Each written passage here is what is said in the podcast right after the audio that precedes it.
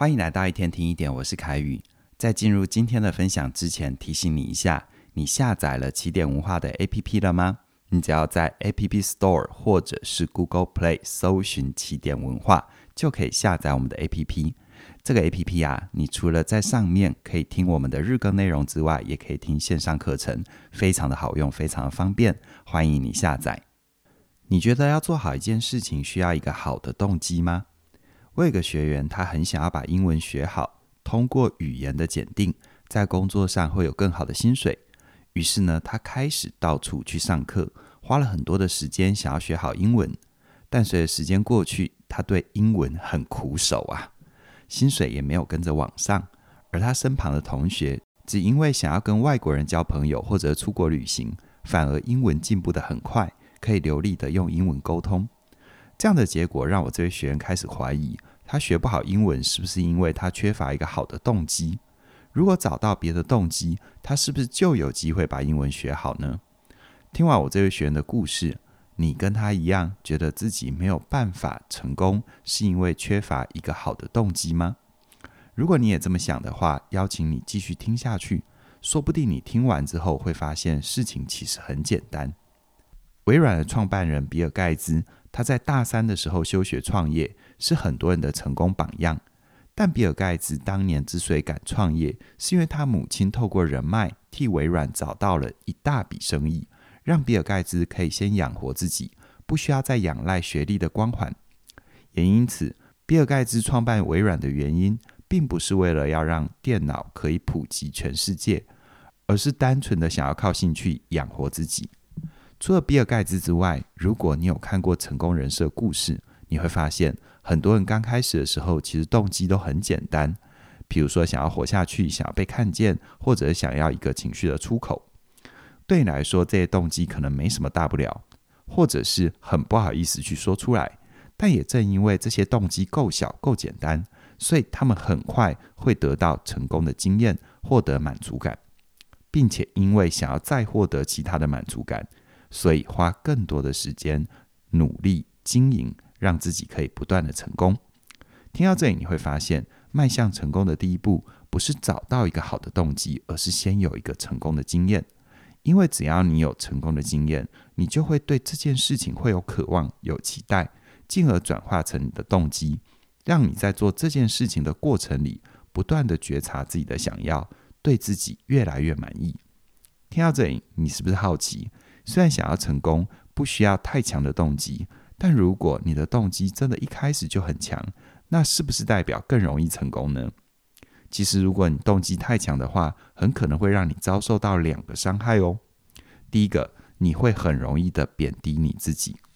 很多人的动机都是想要提升自己的能力，追求一个理想的状态，但是理想跟现实之间往往会有落差，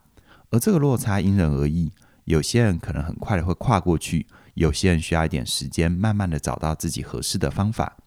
如果你只是盯着你的理想，觉得自己不能够绕远路，需要尽快的达成目标，那你会很容易对自己失望，以为改变的速度慢就等于没有能力做到，向内攻击了你自己。比如说，学员期待自己在一年之后就能够说一口流利的英文，但过了一年之后，如果他发现自己的程度跟别人有明显的落差，那他可能会怪自己不够好，打击自己的信心。顺着这个脉络，你会发现第二种伤害，那就是只看结果不看过程啊。在你还没有达到目标的时候，你如果想要赶上进度，赶快补上自己的不足，那你可能会失去耐心，觉得过程好像是在反反复复，努力很久却没有效果。于是你会想要找一些速成的方法，想要不择手段的达到目标。把自己搞得很紧张、很焦虑，却忘了事情需要有体感的累积。如果你一味的跳过中间的步骤，那你可能会失去一些宝贵的经验。就像这位学员在学英文的时候，如果他为了快点通过检定来帮自己加薪，所以去死背一些考试的题目跟技巧，那他在学完英文之后，可能变得只是很会考试，没有办法真正提升英文的能力。也因此，如果你的动机太强，让你开始自我贬低，而太专注在短期之内要有结果，那你的动机很可能会变成你的执着，没有办法支持你走向成功的那一天。因为当你在遭遇到失败跟挫折的时候，你的内心很快会乱了阵脚，做出不适当的调整。而就算你因为有好的初衷，可以一次又一次的站起来，你也会很容易感觉到疲惫跟沮丧，觉得自己永远都还不够好。听到这里，你可能会以为我要告诉你，动机太强会有很大的伤害，而刚起步的时候也不需要动机，所以我们不该对自己有任何期待，一定要抛弃所有的动机。但其实不是这样哦。虽然动机一开始不重要，但你想要坚持下去，也需要有适当的动机哦。不过，我们到底该怎么去设定动机，才能帮助自己有更好的前进呢？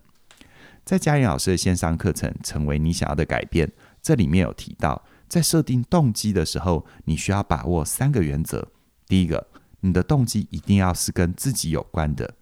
简单来说，你在做这件事情的时候，不是为了引起别人的反应或关注，而是为了自己的需求。就像前面提到的这位学员，他学英文的动机是为了得到更好的薪水，但薪水的高低不是他能够完全做主的。所以呢，他需要把力量收回来，重新厘清，在学英文的时候，这件事情可以为自己带来什么样的影响？是可以提高对自己的掌控感，还是可以兑现自我的价值呢？再第二个，你的任务要尽量越小越好。这个任务最好是你可以马上就做，而且不需要太花时间去准备，因为容易做到的事情，你越有可能成功。而这样的成功经验可以带给你一定的信心。让你可以有底气挑战更难的事情，就像是前面提到的学员，如果他想要说出一口流利的英文，那他的注意力不需要摆在跟外国人流利的交谈，而是可以先从打招呼开始，让自己有一个简单的开始就好了。最后第三个，你可以创造适当的趣味。当你在实现目标的时候，如果你一开始就很认真跟严肃，完全不敢放松的话，那你会很快的就把自己的能量用完。觉得很累又很无力，所以我鼓励你一定要给自己多一点乐趣，让自己享受成长的过程。就像学员想要练习英文的口说，除了熟悉正规的文法之外，他也可以练习其他的表达，像是偶尔学一个英文的笑话，唱一首英文歌，不但有趣，也可以带来进步，让他对自己会有更多的信心。而如果你想要知道更多的方法来帮你达成想要的目标，那么嘉玲老师的线上课程，成为你想要的改变，非常适合你。在这门课程里，嘉玲老师陪伴你运用设计游戏的策略，调整你的注意力跟续航力，让你用更从容、更稳健的步伐，成为你想要的改变。而在这过程里，如果你有一些必要的花费，却不知道该怎么处理钱的问题，那么另外一门课程——理财心理学，也能够陪伴你调整财务的概念，让你不再对金钱感觉到害怕。而是对生命有更多的掌控感。邀请你现在就到我们的网站加入，成为你想要的改变和理财心理学。从即日起到十二月四号，你都可以享受单门课程折扣两百元的优惠。